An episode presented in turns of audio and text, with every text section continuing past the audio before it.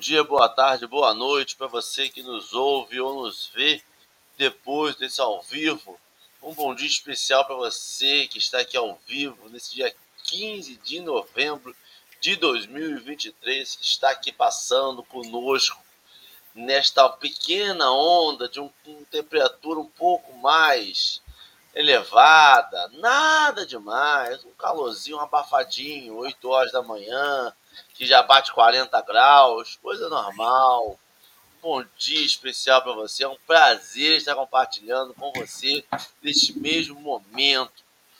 Um bom dia para Pati que está aqui. Pati, Pati está quebrando recordes. A? Pati hoje chegou aqui 4,54, conseguiu bater o, o recorde de Leime Bom dia, Dalva, Vera Generoso, Auricéia, Leime, Maria das Graças, Rejane, Sônia Marlene Madeira, Geni, Geisa, Consuelo, Humberto, Fabiane, Fabiana, eu escutei Fabiana, é Fabiana Bassi. E eu vou dar uma pausa aqui nos nossos comentários para poder fazer nossa audiodescrição para os companheiros que nos ouvem e não nos veem, seja na rede do YouTube ou seja nos podcasts. Nós estamos numa tela retangular do YouTube. É, no canto esquerdo, no canto superior esquerdo, está escrito Café com Evangelho com letra preta e uma tarja rosa atrás. No canto inferior direito, nós temos um pedaço de uma xícara de café, é uma xícara branca com líquido preto dentro, com um coração desenhado em branco dentro desse líquido, uma pessoa, um desenho de um homem moreno, que para nós simboliza Jesus, que é um homem moreno, de cabelos castanhos escuros, soltos até a altura dos ombros. Ele está com a camiseta, ele aparece encostado nessa xícara e ele acena para gente.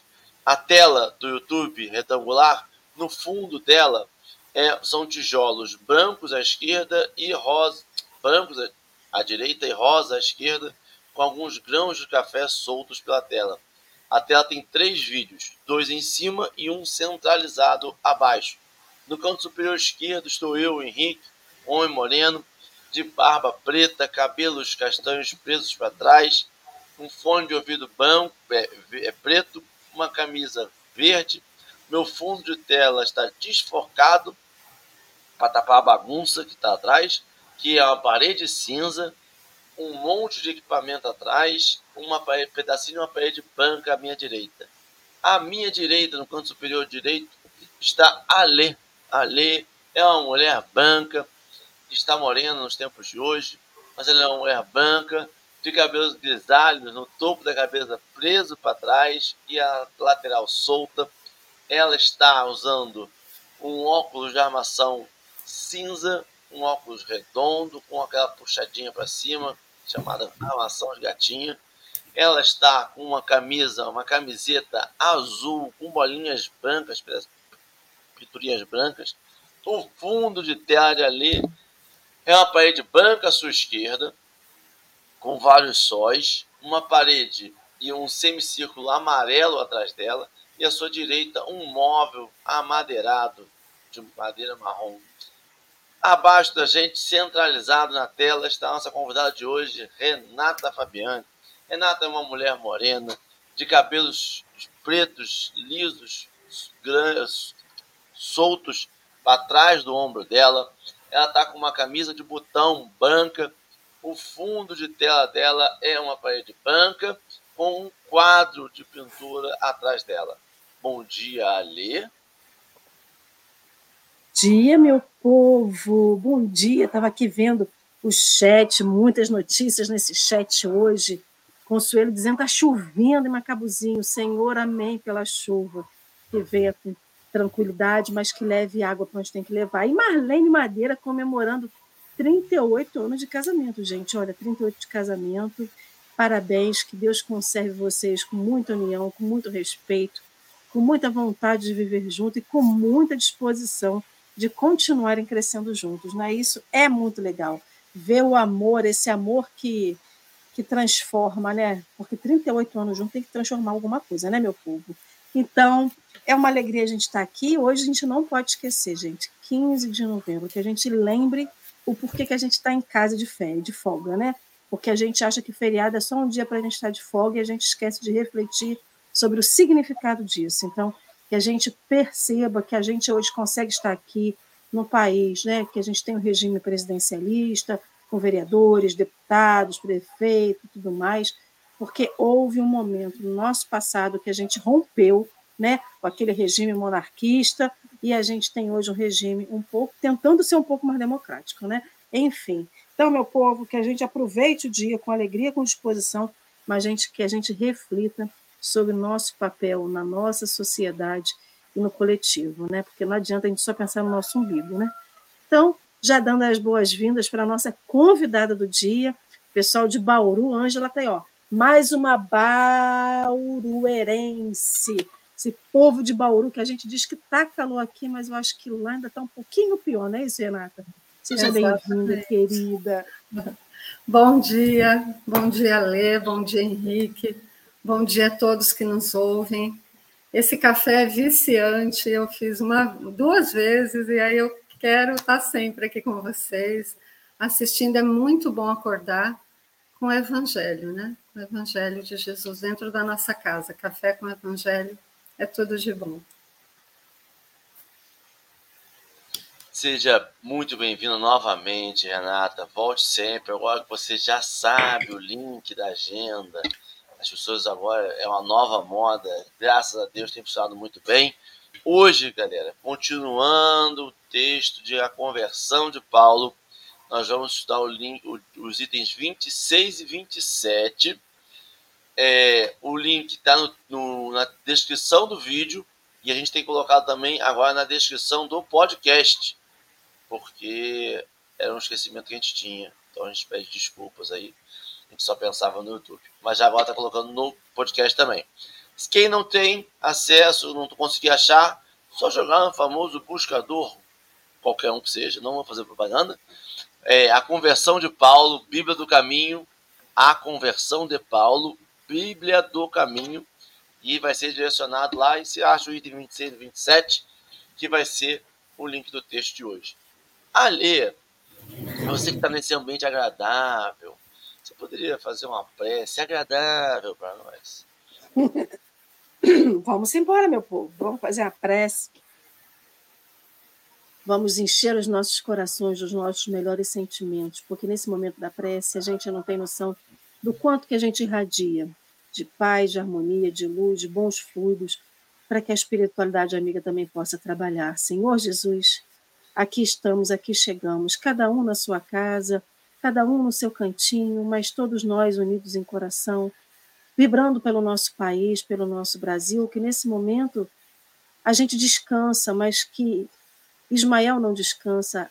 Os espíritos superiores, protetores é, e trabalhadores da Seara de Ismael não descansam, que a gente possa continuar vibrando positivo por melhoras, por melhorias para o nosso Brasil e que a gente seja parte integrante desse trabalho de construção de um mundo melhor, de um futuro melhor, mas sobretudo de um presente mais real e mais justo para todos.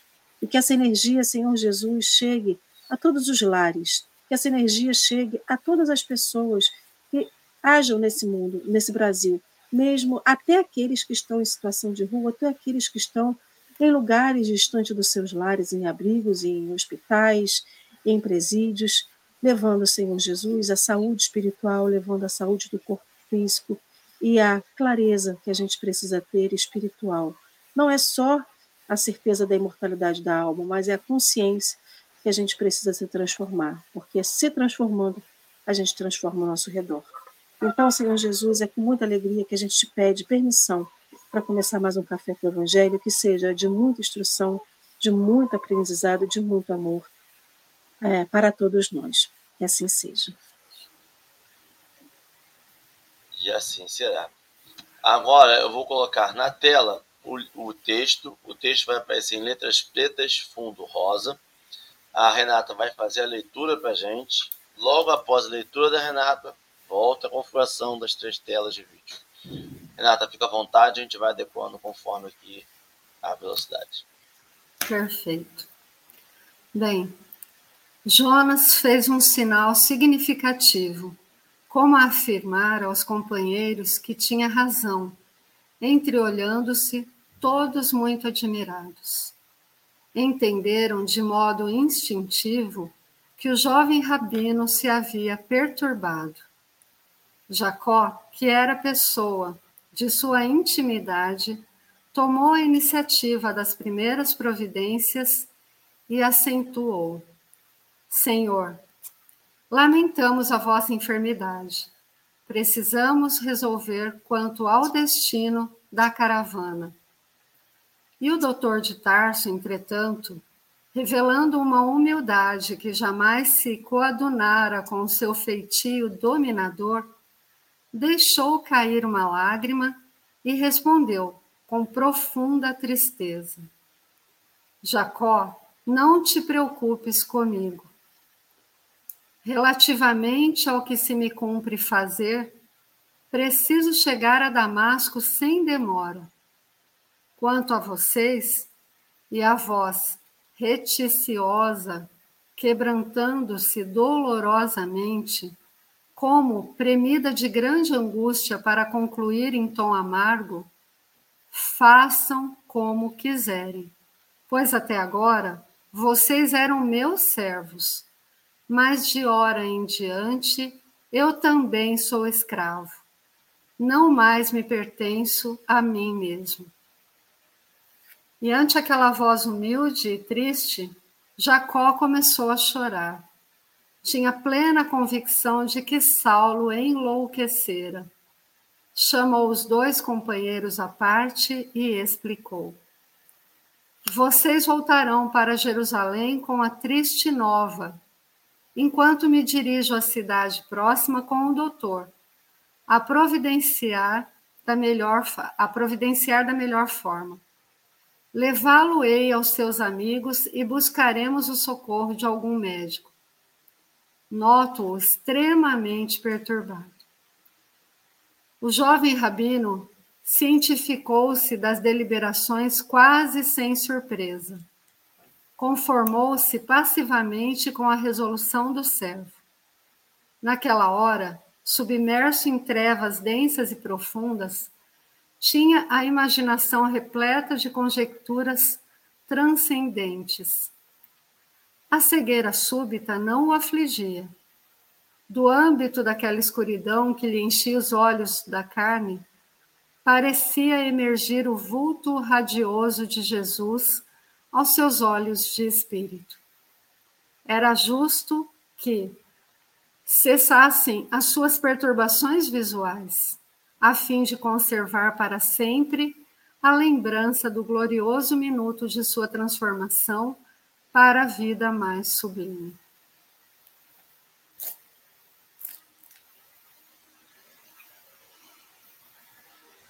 Renata, fica à vontade. É interessante, né? Eu venho acompanhando o café com o Evangelho faz tempo e todos os comentários sobre Saulo, né? E esse momento, esse ápice culminante que foi a queda do cavalo. Eu acho que toda a história tem um ápice, e essa de Saulo é a queda do cavalo e esses momentos, né, que precedem essa transformação, onde nós vamos ter então no livro de Emmanuel, Paulo e Estevão, é até a, é o fim, né, da primeira parte a primeira parte, porque agora nós vamos ter um outro Saulo, que é o momento em que ele da cegueira vai para a visão, uma nova visão. E por que é que as pessoas dizem, né, olha, o romance Paulo Estevam é o mais bonito de que, que Chico psicografou? Por que será? Porque nós todos nos reconhecemos em Saulo eu acredito que todos deveríamos, nós somos sauletes, né? Somos todos Saulo. E o Saulo convertido a Paulo. E essa conversão, que é um momento crucial, porque é como se nós tivéssemos realmente saído da cegueira e entrado numa nova visão, uma nova visão do eu. Quem sou eu? É aí que a gente descobre quem é que sou eu, o que é que eu vim fazer aqui. Até esse momento, parece que nós estávamos como folhas ao vento. E, e conforme o vento batia, a gente ia de um lado para o outro. Eu tive a minha estrada de Damasco. Eu já tive a minha estrada de Damasco, eu acho que eu ainda estou nela. E como é difícil cair do cavalo. E as pessoas que estão ao nosso lado, né, como nós estamos vendo, os servos, né, do doutor da lei, elas se assustam também com esse momento, né? O que, que vai acontecer agora nesse momento de cegueira? E como é triste você cair do cavalo. E como disse a Dora em vários né, episódios aí, o Henrique, o Marcelo, né, né, há sinais antes de você cair do cavalo. Você não precisava ter caído né, do cavalo da, com aquela força com que você caiu. Os sinais vinham aparecendo, mas infelizmente a gente não consegue observar. Às vezes precisa ser algo abrupto algo assim chocante, que doa, que fira e que segue, né? Que a gente fique cego para aquelas coisas do passado, para que a gente consiga enxergar de uma maneira diferente a vida, o objetivo da nossa existência. Então, eu, até chegar à estrada de Damasco, eu entendia que a vida era eu cumprir os meus deveres assim como o doutor da lei, né? Então, as leis mosaicas que Saulo seguia até então, para ele não tinha mais nada que se aprender. E aí, quando eu caí do cavalo, quando eu fiquei cega, quando eu percebi que não era aquele o caminho que eu tinha que seguir, é bem estranho para as pessoas que estão ao redor, né? Que elas não entendem, elas falam enlouqueceu. Agora enlouqueceu de vez. Mas aí a gente percebe que o caminho só está começando. Agora sim eu acordei para a vida. E graças a Deus eu caí do cavalo a tempo. Graças a Deus eu estou nessa estrada. Porque antes a gente recalcitrava contra o aguilhão. Sinais, né, os chamados, eles eram feitos o tempo todo, nunca houve abandono. Nunca estivemos folhas ao vento, mas a gente não conseguia entender para onde é que aquela ventania queria nos levar, aquele vendaval. E precisou então passar pelo furacão para entender. E hoje eu agradeço muito, muito, embora ainda doa. Eu acho que essa lembrança, essa cegueira de três dias ainda acontece porque às vezes você fala: será que eu estou no caminho certo? Por quê? A gente às vezes pensa que acordar para o verdadeiro caminho, né, como Saulo acordou, vai ser fácil.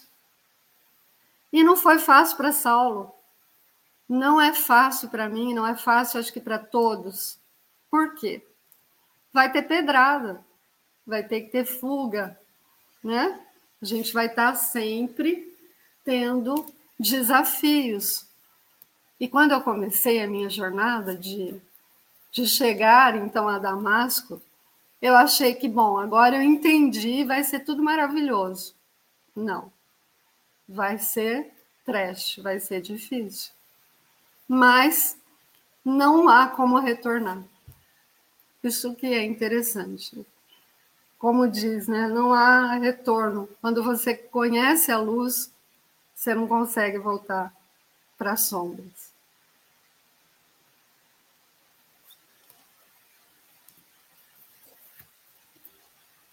Curioso que ontem a gente falava sobre ignorância, não ignorância de atitude de ser grosso, mas ignorância de conhecimento, que era uma, uma via de duas mãos que se retroalimentava com a ignorância, mas isso tudo também leva à alienação, ou à fuga da realidade, essa fuga, né? Não a fuga da pedrada, mas é uma fuga da realidade.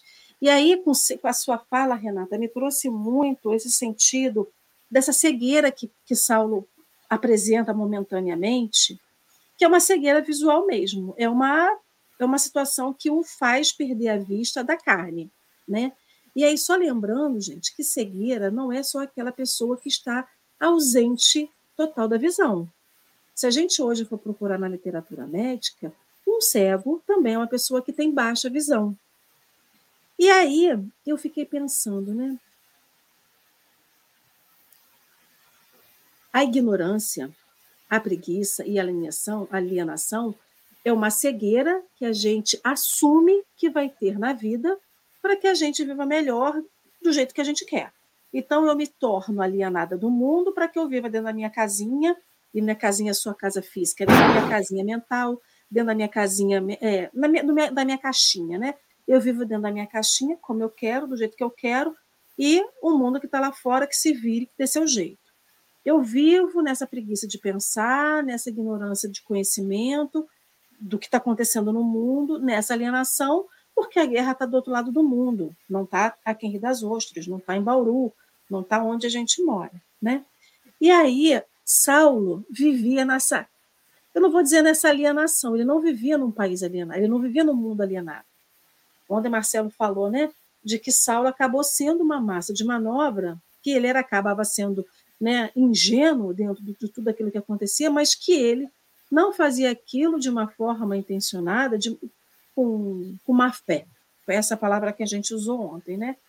Então ele estava cego, ele se tornou cego à possibilidade daquele pessoal do caminho, como ele mesmo chamava, de ser um agente transformador. Ele ficou cego naquele momento, mas cego aquela cegueira de que eu, eu escolho não ver. É a cegueira que eu escolho não ter, ou seja, eu me bloqueio a verdade, eu me bloqueio com a realidade, eu me bloqueio com aquilo que está acontecendo ao meu redor para que eu viva melhor do jeito que eu estou. Só que no caso dele, ele queria viver do jeito que ele tinha, do jeito que ele estava, para ele era melhor, e ele perseguiu. Quando ele cai ali do cavalo, quando ele tem essa queda e passa esse momento, né, em que ele realmente cai a ficha e que os seus é, ele bota aqui como servos, né? Mas os seus acompanhantes de viagem, que percebem aquilo tudo, mas que não vê o que ele vê, eles só escutam a conversa, eles se assustam. Então, assim, aquela cegueira que Saulo passa a ter naquele momento é efetivamente uma cegueira visual, é física.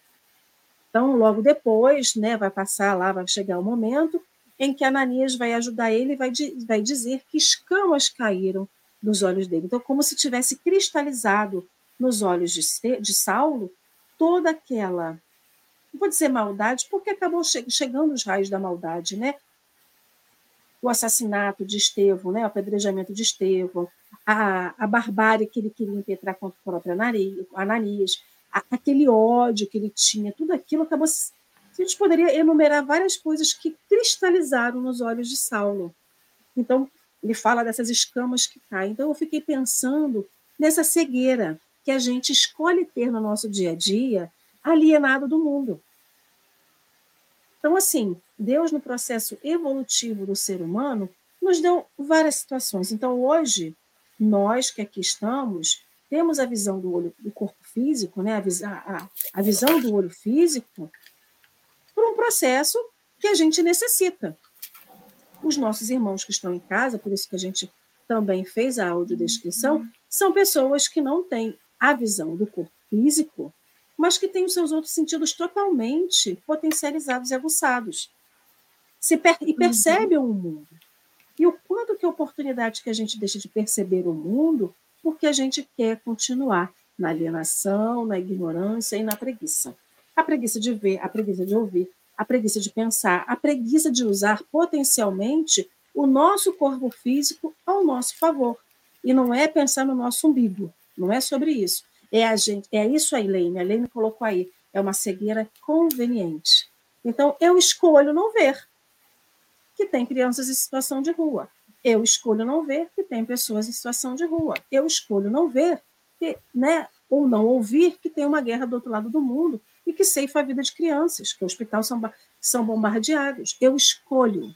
Então, é conveniente para mim eu continuar nesse lugar que eu estou hoje, né? E Saulo faz totalmente o contrário. Mesmo cego, ele cai a ficha, ele cai aquela, aquela noção da realidade. Ele não é mais aquele que tem servos, aquele que passa também a ser servo. e quando ele fala assim, vocês não são servos, né? É, não são mais servos meus. Eu também me coloquei como servo do Cristo. Então, assim, é a gente olhar para a nossa vida, para a nossa realidade, perceber o que nos faz estar cegos nesse momento, estando, é, é estar cegos opcionalmente, ou seja, a escolha de, de permanecer sem perceber o mundo, mas também perceber o quanto que a gente tem que se colocar servo do Cristo, ou servo desse, desse, dessa energia de transformação que a gente precisa. Porque assim, a gente fala que a gente transforma o mundo através de nós, mas é uma energia que a gente movimenta. A gente sempre vai tender para o coletivo. Então eu não posso achar o que eu faço para mim é somente para mim. O que eu faço é, para minha casa, para minha casa espírita, para o meu trabalho, não é só para mim. Sempre vai reverberar para o coletivo. E Saulo, acho que naquela hora, ele percebe isso. E o quanto que, olha só, só estava Saulo e mais três homens no caminho. Jacó e os outros dois. O quanto essa, esse pequeno ato do que acontece de Saulo cair do cavalo, ver Jesus, ouvir Jesus, e dizer para eles, é toda essa passagem que a gente está estudando, o quanto faz uma reflexão em Jacó, que diz que ele fugiu da sua, do seu lar, fugiu da sua casa, e o negócio perseguiu ele, e ele estava vivendo aquela situação com aqueles do caminho. Então, assim, o quanto uma situação não é pequena, né? Mas essa situação única com, com Saulo reverbera nos outros três. E a gente não tem noção de como que isso modifica também os outros três, né? Então, é, a gente sempre acha que é só com a gente, né? E nunca é com o coletivo. Vai, Henrique.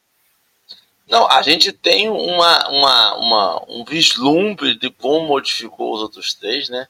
Porque é, João estava lá falando, e aí quando ele tem certeza de que, olha, é isso mesmo, é feitiçaria do pessoal do caminho.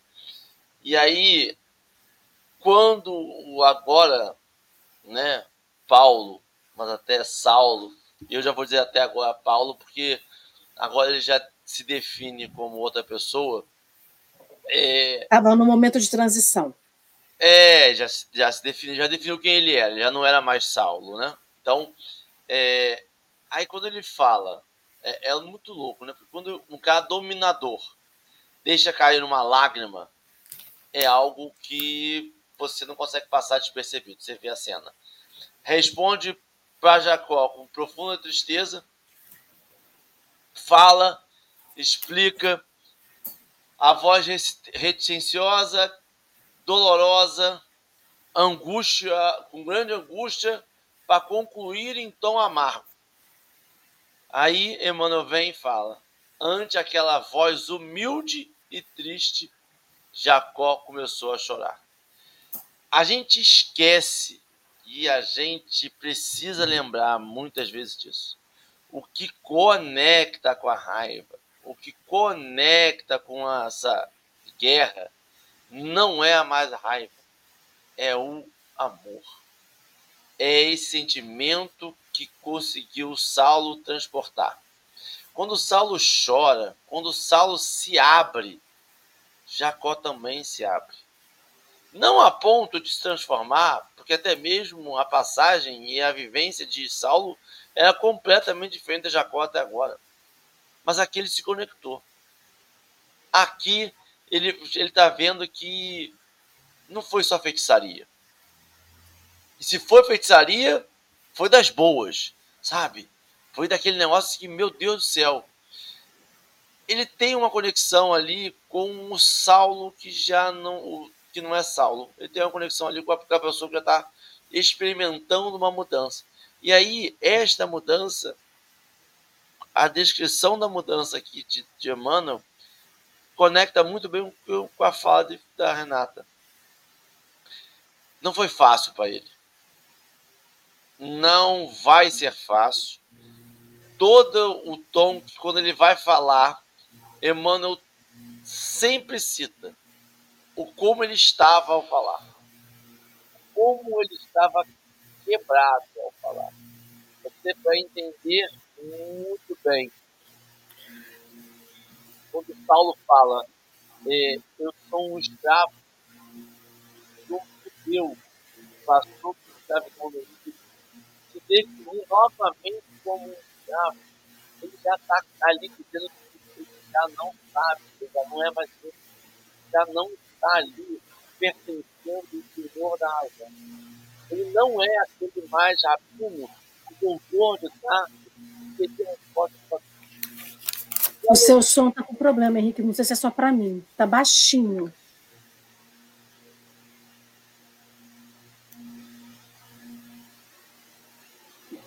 O Henrique, você pode continuar falando só porque estava baixinho, meu anjo. Ver, calma aí. Mas eu vou tentar resolver aqui agora. É, melhorou. Vai. Melhorou. Melhorou? Então é loucura. É uma grande loucura. Então, agora melhorou bem, né? Aí. Melhorou bastante. Agora vamos falar aqui, ó. Vamos. então. É, pode falar, Ana. Sabe, é, quando a Lê fala sobre escolhas, né?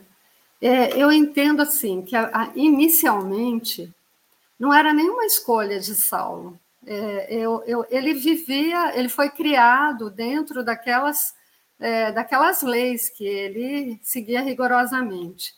Nós, é, eu entendo também que a princípio esses, esse tempo de cegueira, né, essa cegueira dele que foram é, que foi aclarando, né, como as escamas que foram caindo do conhecimento e de tudo mais, é o mesmo que acontece com a gente.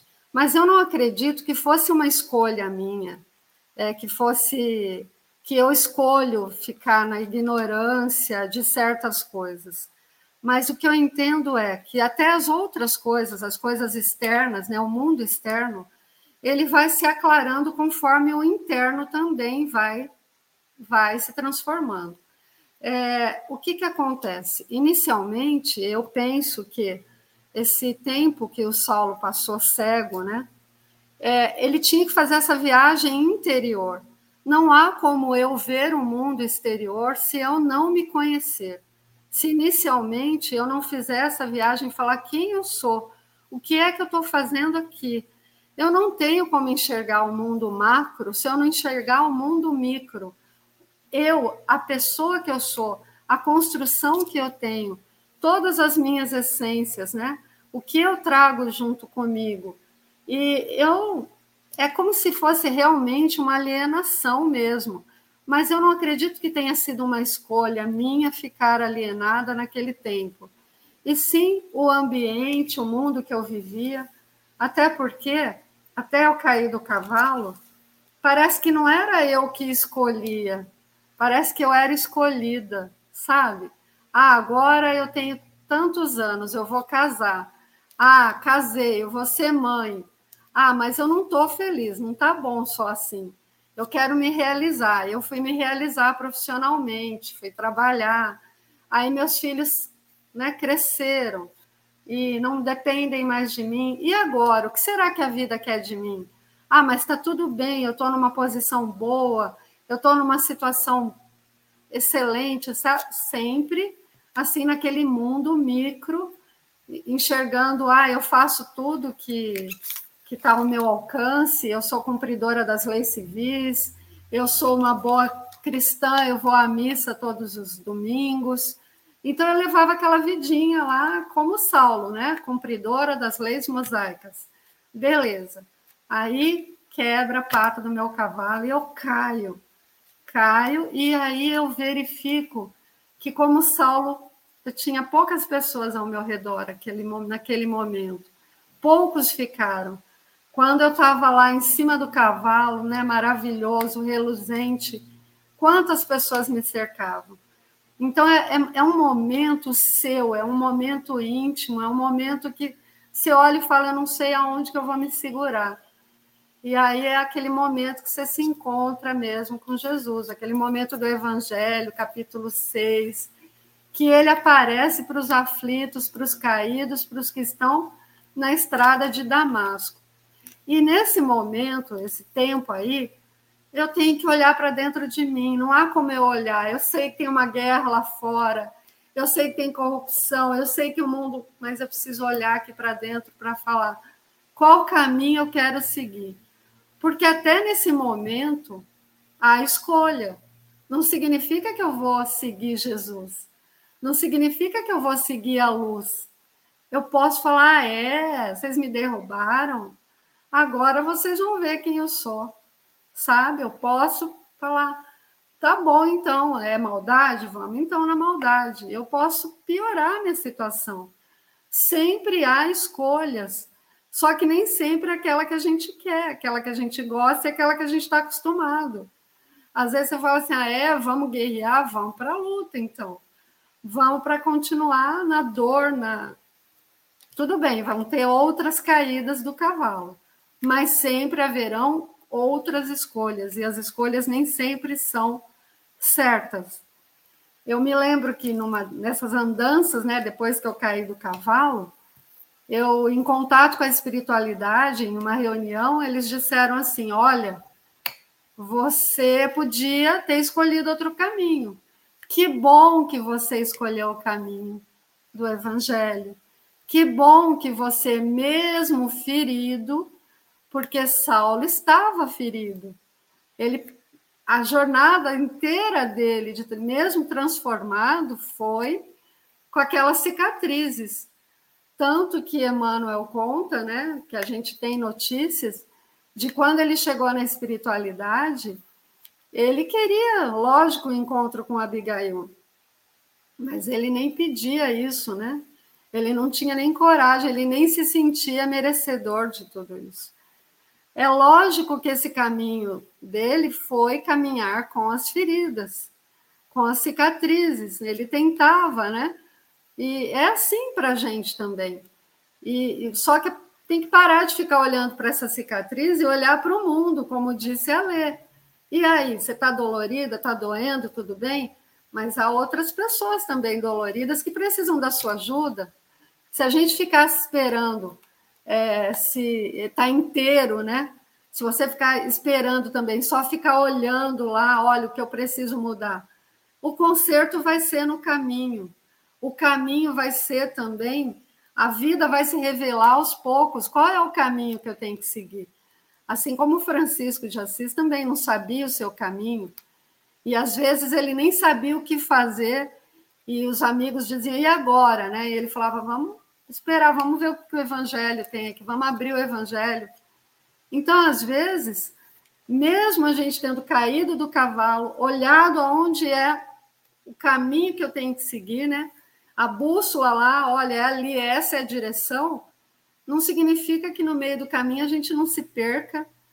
E não adianta ficar querendo só olhar para si, vamos olhar para os outros, vamos ajudar os outros, vamos nos preocupar com o que está acontecendo lá do outro lado do mundo, e não é uma questão é, só histórica de conflitos, é uma questão também interior de cada um que está lá.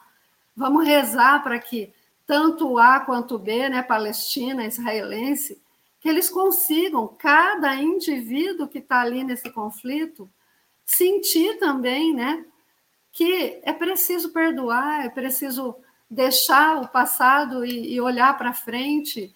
E nós vamos ficar sempre pensando nessas questões da terra, é nossa, não é? Então, se a gente não olhar para dentro, a gente não consegue também olhar para fora. Então, é um caminho que tem que ir híbrido, né? Eu olho, o que, que eu preciso reformar agora? Tá, mas enquanto eu tenho que reformar o que está aqui dentro, minha casa interior, eu tenho que ajudar na construção lá da casa do vizinho, na casa exterior. E, e, esse caminho, essa dualidade de conserta fora e conserta dentro, é conflituoso, mas é maravilhoso, porque, olha, eu não sei vocês, se vocês fazem palestra, eu faço. E parece que às vezes, naquele dia que você tem que falar, acontece, cai um, uma bomba na sua cabeça. E esses dias, assim, segunda-feira mesmo, eu estava no pátio lá para descer, para entrar na casa para dar palestra, e eu recebo uma notícia que aquilo me desconcertou. O que, que eu fiz? Falei, me dá força, porque eu não posso, com esse sentimento, falar alguma coisa. Geralmente são as melhores palestras, são as melhores que tocam mais as pessoas. Porque a gente precisa entender que a reforma vai ser assim. Você vai ter que receber visita na sua casa com a casa destruída, com a casa em construção. Faz parte do caminho. Se Saulo fosse esperar, entender tudo que ele fez, tudo que ele destruiu para poder ajudar outras pessoas, ele não teria feito nada. Nada. É assim a nossa vida. A gente vai ter que escolher. São escolhas, sim, mas a partir do momento que você reconhece que não dá para continuar sendo quem você é. Tudo que, me, tudo que eu fiz me trouxe até aqui e não é um lugar bom. E agora, o que, que eu vou fazer? Preciso me modificar. Então, eu acho assim, às vezes a gente até não entende, né? Será que é só eu que vou cair do cavalo? Algumas vezes eu me perguntava isso, porque parece que há pessoas que nunca vão cair do cavalo. E a gente vai ter que entender. Vai sim, vai sim, porque não é nenhum desejo, não é nenhuma maldade, mas é a pessoa sair daquela cegueira, daquele, é, daquela zona de conforto, achar que a vida é só o micro e não é o macro. Ah, eu só tenho que cuidar da minha vida, da minha família, querer o melhor para os meus, mas uma hora ela vai acordar e falar assim: não, eu tenho que querer o bem também para aqueles que não são ainda do meu rebanho aqui, da minha família. E, e é essa, eu falo assim, é essa escolha, né? Mas aí também a pessoa terá uma escolha, sempre, sempre, sempre. E aí chega lá na espiritualidade, a maioria arrependidos, porque fala, por que, que eu não escolhi também o macro, né? Por que, que eu fiquei só no micro? E é assim que a gente vai caminhando. Henrique, você quer falar, meu anjo? Eu, eu tô, tô entendendo que a espiritualidade. Está funcionando meu áudio agora? Tá, não, Funciona. não tá falando, não. Tá certíssimo. Eu tô achando que a espiritualidade quer que eu fique caladinho hoje para ouvir Renata falar e a falar. Eu tô entendendo o recado. Eu, hoje, hoje, depois de tanto estudo de saldo, eu tô atento aos sinais, sabe? Ah, fique atento, haverá sinais. Então, tô no haverá sinais hoje. Mas é, é, é, é, é, eu acho algumas coisas muito, muito interessantes, né? É, primeiro, assim, a visão que Saulo tinha das pessoas que estavam com ele percebe-se nessa frase final que talvez é distorcida. Quando ele fala que vocês eram meus servos, de agora em diante eu também sou escravo. Você percebe que ele não tratava as pessoas como iguais. Tratava as pessoas com um certo grau de hierarquia. E quando ele se reconhece no mesmo grau de hierarquia, ele se reconhece como escravo. Acho interessantíssimo. E, e, entendo muito essa fala da Renata agora. E eu sei que algumas pessoas podem achar, no primeiro momento, que é esse desejo nosso humano de ver a tragédia do outro, de ver aquele sentimento de que é, minha avó faz, falava muito do pezinho de catispeiro, né? É, galinha de casa não se corre atrás, sabe? Você vê a pessoa no erro, você fala com a pessoa, a pessoa está duas, três, dez patadas, e você fala assim: um dia a verdade te encontrará e você cairá do seu caminho, do seu, seu cavalo. Não é um desejo, não é um sentimento de, de, de vingança. Não é. E assim. E a gente até entende que essa queda do cavalo, às vezes, pode ser muito mais suave para ela do que para a gente essa pessoa pode passar por essa queda desse cavalo de forma muito mais sutil. Ela pode descer do cavalo. Pode descer.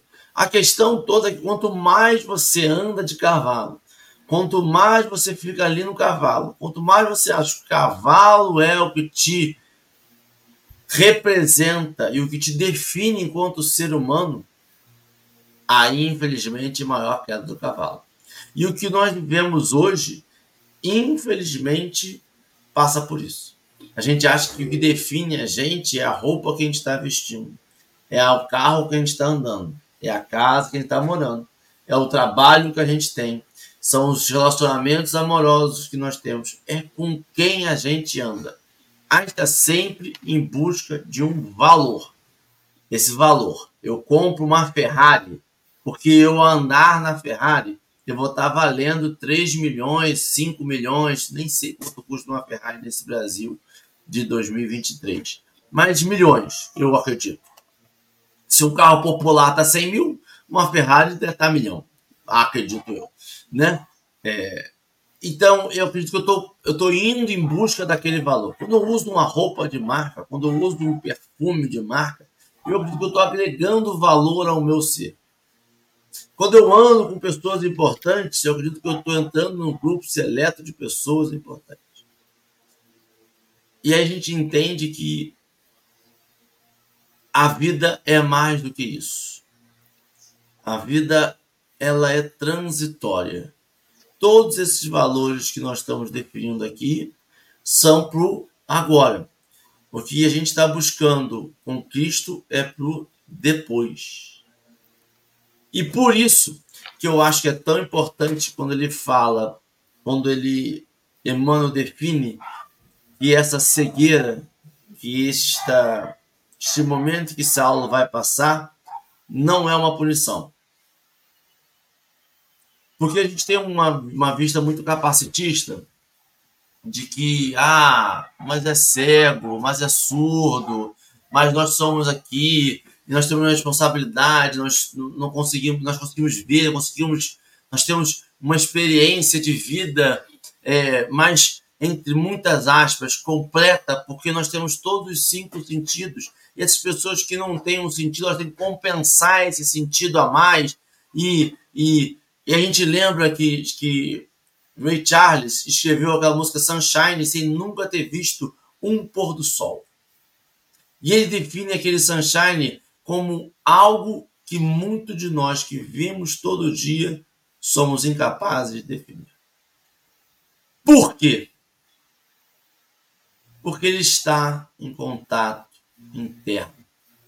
Para mim é como Emmanuel fala, era justo que cessassem suas percepções visuais, a fim de conservar para sempre a lembrança do glorioso minuto de sua transformação para uma vida mais sublime. A gente não precisa subir no cavalo, a gente não precisa ver, tocar, não gente precisa estar em contato com esta vida sublime. E esta vida sublime não é a nossa vida material. Esta vida sublime não está no shopping center. Esta vida sublime não está no banco de couro. Esta vida... E olha que eu vou dizer para você, nós, enquanto seres humanos, tentamos copiar essa vida sublime. Nós inventamos fragrância, é cheiro de não sei o que, é o toque suave de não sei o que lá, é o, a luz de não sei o que lá, a luz tem que estar não sei quantos K para poder dar a sensação de conforto, e a sensação de fome, a sensação, a sensação. A gente está especializando cada vez mais, tentando chegar nessa sensação que Saulo experienciou. Só que esta sensação que Saulo experienciou, ela não é material, ela é espiritual. Essas conexões que nós temos, descrições tão fortes tão poderosas, tão lindas, elas são feitas não pela materialidade do corpo físico, mas pela espiritual. É por isso que acho tão lindo isso, tão, tão poderoso. E é por isso que talvez Jacó tenha chorado. Porque ele percebeu que não é o momento dele. Um choro de inveja. De falar, nossa, tu mudou, tu é diferente, mas eu ainda não. E um detalhe, né? todos vão para o mesmo lugar. Só que com viagens completamente diferentes. O desejo de Saulo de chegar o mais rápido possível, também os outros também querem chegar o mais rápido possível, mas Saulo tem um propósito completamente diferente agora. Agora ele, ele, ele, ele talvez vá correndo. Ele não vai andando, também ele vai correndo, porque agora ele tem um deslumbre, tem uma ideia do que foi aquele encontro de um minuto e do como a gente quer postergar e segurar esse um minuto pelo resto da vida. E aqui você entende um pouco desses vícios que nós temos de materiais, né? Sensações que a gente passa e que a gente quer cada vez mais, mais, mais, mais. Saulo está nessa sensação. Saulo acabou de passar por uma experiência e ele quer mais. Ele quer vivenciar mais. E essa é a vantagem do Cristo. É aquele negocinho que não faz mal. É bom viciar. Você acorda para fazer um café com o evangelho, contente e feliz, vem com um sorriso no lábio, arranca, lava o rostinho e bota e vem, sabe? Porque você quer mais, todo dia, toda hora. E já foram considerações finais. Muito obrigado, Renata, Alê. Muito bom. Engraçado, enquanto a Renata falava, e você, eu, sempre, eu lembrei daquela frase fatídica lá do, da Alice, né? Em relação a esse processo de escolha, né? Quando a gente não sabe para onde a gente quer ir, qualquer caminho serve. Então, quando a gente não, não sabe o que, que a gente vai escolher, qualquer escolha para a gente serve. E aí Saulo vem e fala assim: a cegueira súbita não afligia. É Emmanuel relatando aquela imagem, né? Do antro daquela escuridão que lhe enchia os olhos da carne, parecia emergir o vulto radioso de Jesus aos seus olhos de espírito. E ainda fala: era justo que, que se cessasse as suas percepções visuais, a fim de conservar para sempre a lembrança daquele minuto glorioso que era a sua transformação. Ali, ele conseguia saber que ele poderia não ter um vislumbre de como seria o futuro, de como seria o caminho, mas ele sabia que ele tinha um caminho. Enquanto a Renata falava, e aí é uma coisa que eu acho que a gente esquece durante o processo que a gente vive da vida, a vida corrida, o dia a dia que é atribulado, é que o que é importante não é a linha de chegada, é o caminho. O processo é o caminho. O caminho de Damasco já fala, né? é o caminho, é onde a gente passa. Não vai ter um momento fatídico na nossa vida em que a gente vai dizer assim: esta é a porta de Damasco. E você pode ter várias portas de Damasco. A gente vai poder ter vários caminhos de Damasco na nossa vida, porque a cada momento que a gente aprende uma situação nova, ou seja, que leve esse autoconhecimento, que leve essa transformação, que é o que Saulo experiencia, a gente vai passar por uma outra. A gente não é completista pelo menos eu, Alessandra, não posso falar gente, né? A Alessandra não é completista, ou seja, aquela que numa encarnação vai vir e vai resolver todas as pendências de uma vez só. Então, a cada minuto que aprender alguma coisa, mesmo que seja parcialmente, é um novo caminho de Damasco que vai surgir. É uma nova queda que vai acontecer. É uma nova cegueira que vai acontecer. Então, esse processo de escolha que a gente acaba tendo opção é até se perceber olha, eu sei, Jesus, que eu não que eu não tenho noção de como que vai ser meu futuro, mas nesse momento, do jeito que está, eu não quero mais. E quem é que nunca passou por isso? De olhar para si e falar, olha, não dá mais, não aguento, está pesado e eu quero transformação. Diferentemente de Saulo, ele não tinha essa percepção. Quer dizer, na verdade, ele começou com aquele com, com os sinais que apareceram, né? Então, quando ele vem para o caminho de Damasco, a cabeça dele está fervilhando está fervilhando, porque ele lembra da resignação de Estevão, ele lembra do olhar de Abigail, totalmente resignada no seu momento de, de desencarne, de morte. Então a cabeça dele estava assim: por que, que eles estavam assim? E eu estou totalmente aflito. Ele dizia, né? Ele queria buscar aquela paz, aquela, aquela completude, e ele não conseguia encontrar aquilo, mesmo em anos de estudo da lei mosaica. E eles que tinha um contato com o Nazareno tão pequeno diante de, de todo o tempo que ele estava né, em contato com a lei mosaica, tinha transformado tanto eles. Então ele podia não saber como que ele queria, ou para onde ele queria ir, ele não sabia como seria o futuro, mas ele sabia que alguma coisa ali não estava mais certo, não estava dando liga, né? Então, ele tinha, essa, ele tinha essa noção, ele tinha essa percepção. Então, aquela cegueira para ele naquele momento não era nada. Se ele, ele também não sabia se ele ia continuar cego para o resto da vida, ele não sabia como seria. Mas a única, a única coisa que ele tinha certeza naquele momento que ele não era mais a pessoa que ele era antes. Então, essa transformação dele foi no, no, no fragmento de segundo, mas não foi um fragmento de segundo. Não é aquela coisa assim, oh, vi uma luz, vou me transformar. Não é isso. Porque naquele momento que Jesus aparece para ele, ele tinha escolha, ele tinha livre-arbítrio. Ele tinha escolha, ele tinha escolha de não acreditar no Cristo, de continuar naquela, naquela perseguição implacável, ele tinha a opção de, de se modificar. E ele aceitou. Ele se transformou. E o curioso é que toda a vida que Saulo deixa para trás e que se apresenta uma nova vida para ele, que é um outro processo de escolha, e ele vai escolhendo. Ele escolhe sair em viagem, ele escolhe, né? E lógico que não é uma escolha aleatória, ele está ali protegido, ele tá em, é, ele tem toda uma proteção espiritual que o cerca, né? e que faz com que ele se fortaleça. Mas o que mais fortalece ele é aquela certeza do amor do Cristo por ele. E a gente muitas das vezes fraqueja porque a gente não tem noção do amor do Cristo pela gente. Henrique, fala muito desse amor, né? Desse amor, amor, amor. Mas a gente tem certeza desse amor do Cristo pela gente? Porque assim, no momento de calor, se eu estou na frente do ventilador, eu creio que Jesus, ou no, ar-condicionado, eu creio que Jesus me ama porque eu estou no fresquinho. Não, não é sobre isso, né? É a gente acreditar nesse amor do Cristo, nessa proteção do Cristo, porque o caminho ele vai apresentar pedra, ele vai apresentar terra, ele vai apresentar asfalto, às vezes ele vai ter um, um momento de frescor com a, com a, sombra das árvores, vai ter momento florido, vai ter momento que o teu caminho vai estar que nem um deserto.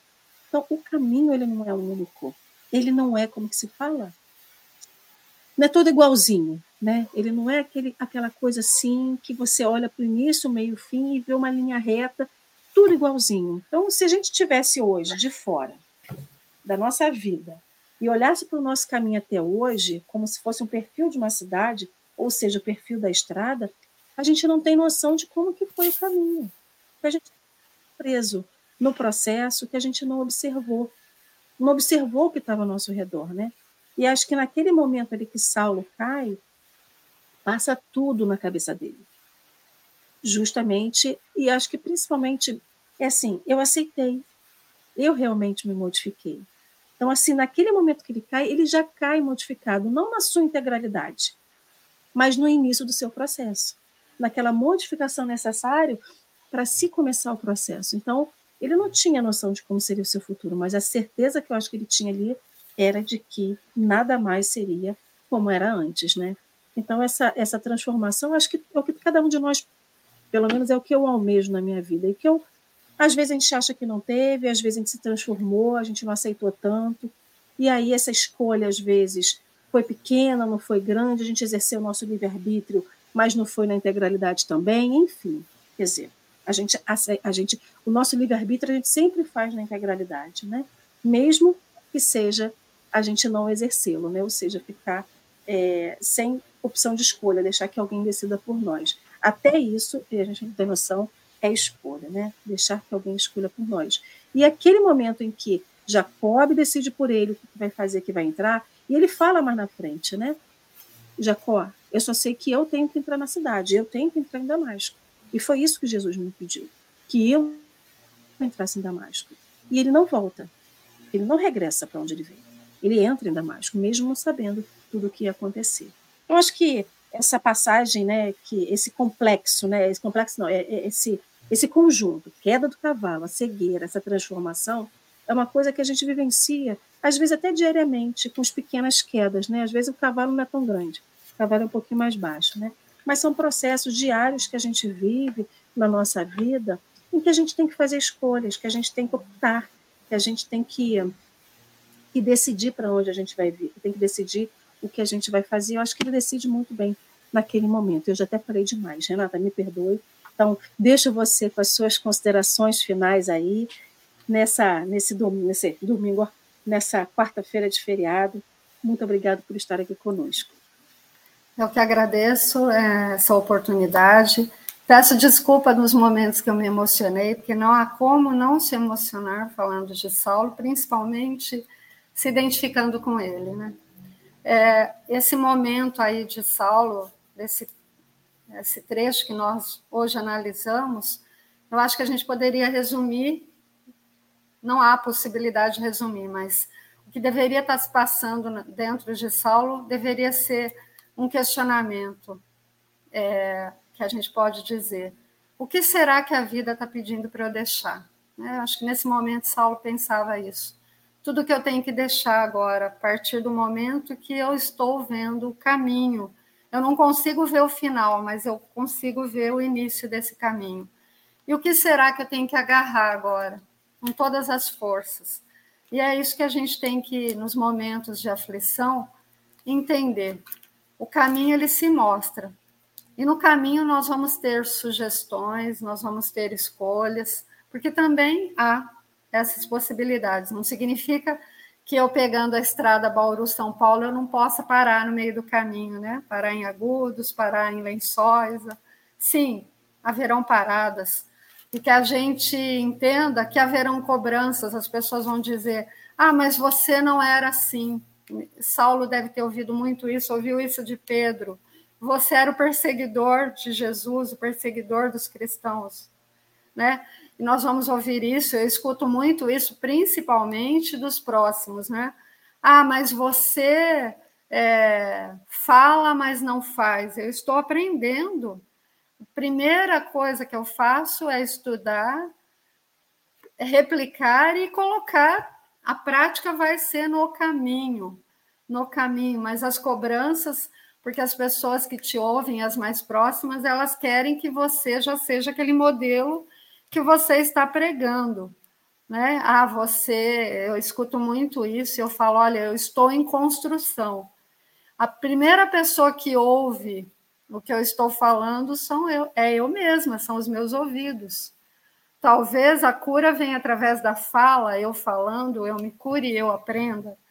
Então a gente vai ter que entender que as cobranças virão e nem por isso a gente tem que desanimar, vai ter pedrada, vai ter perseguição e vai ter algum, alguns momentos que a gente precisa fugir dessas pessoas e falar, olha, eu estou em construção, me dá um tempo há momentos que a gente precisa também se recolher e entender que é assim que é a vida, é assim que é o caminho, e só caminhando que se aprende a caminhada, né? Então é realmente maravilhoso esse estudo. Tem muito ainda que se esmiuçar da vida de Saulo, porque todos nós somos Saulos, né? A caminho com o Cristo. Então é só agradecer essa grande oportunidade, esse café viciante, a gente adora, a gente adora, porque é começar o dia muito bem, acompanhado. Então só agradecer. Nós agradecemos, Renata, por você vir. Venha mais vezes. Ali, sempre um prazer estar em vossa companhia.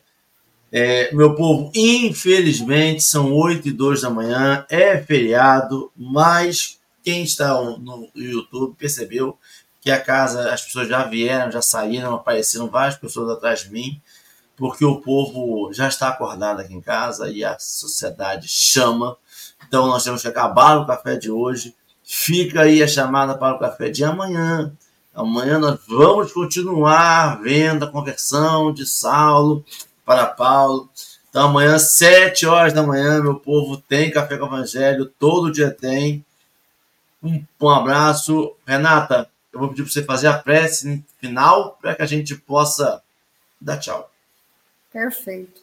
Eu escolhi a prece da gratidão porque eu acho ela incrível, maravilhosa e um dia, se Deus quiser, eu vou saber de cor salteado. Senhor, muito obrigado pelo que me destes e pelo que me dás, pelo ar, pelo pão, pela paz muito obrigado pela beleza que os meus olhos veem no altar da natureza. Olhos que contemplam céu, cor de anil, e se detêm na terra verde, salpicada de cores, cores em tonalidades mil. Pela minha faculdade de ver, pelos cegos eu quero interceder. E por aqueles que veem, né, vivem na escuridão e tropeçam na multidão, por eles eu oro a ti e imploro, Pai, comisseração, porque eu sei que depois desta lida numa outra vida, eles também enxergarão. Senhor, muito obrigado pelos ouvidos meus, pelos ouvidos que ouvem o tamborilar da chuva no telheiro, a melodia do vento nos ramos do salgueiro, a dor e as lágrimas que escorrem no rosto do mundo inteiro ouvidos que ouvem a música do povo que desce do morro na praça cantar. A melodia dos imortais que a gente ouve uma vez e não esquece nunca mais. E diante dessa minha capacidade de ouvir, pelos surdos eu quero te pedir, porque eu sei que depois desta dor, no teu reino de amor, eles voltarão a ouvir. Muito obrigado, Senhor, pela minha voz, mas também pela voz que canta, que ensina e que consola. Pela voz que, com emoção, profere uma sentida oração. Pela capacidade de falar, pelos mudos eu te quero rogar, porque eu sei que depois desta dor, no teu reino de amor, eles também cantarão. Muito obrigado, Senhor, pelas minhas mãos, mas também pelas mãos que aram, que semeiam e que agasalham. Mãos de caridade, de solidariedade, mãos que apertam mãos. Mãos de poesia, de cirurgia, de sinfonia, de psicografia. Mãos que numa noite fria cuida ou lava a louça numa pia. Mãos que à beira de uma sepultura abraça alguém com ternura num momento de amargura. Mãos que no seio agasalham um filho de um corpo alheio sem receio. E meus pés, que me levam a caminhar sem reclamar, porque eu vejo na terra amputados, deformados, aleijados, e eu posso bailar e por eles eu oro e a ti eu imploro, porque eu sei que depois desta expiação, numa outra situação, eles também bailarão. Por fim, Senhor, muito obrigado pelo meu lar, porque é tão maravilhoso ter um lar, e não importa se é uma mansão, um ninho, uma casa do caminho, um bangalô, seja lá o que for. O importante é que dentro dele exista a presença e a harmonia do amor o amor de mãe, de pai, de irmão, de companheira, de alguém que nos dê a mão, que nem, nem que seja a presença de um cão, porque é tão doloroso viver na solidão.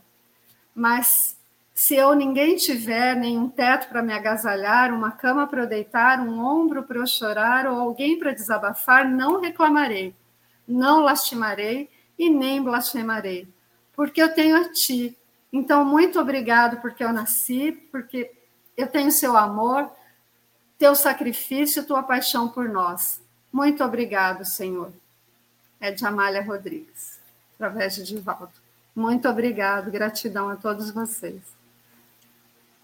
Obrigado, meu povo, obrigado pela presença de cada um. Até amanhã, sete horas da manhã, que todo dia tem, e amanhã tem também. Abraços. Tchau, tchau, tchau.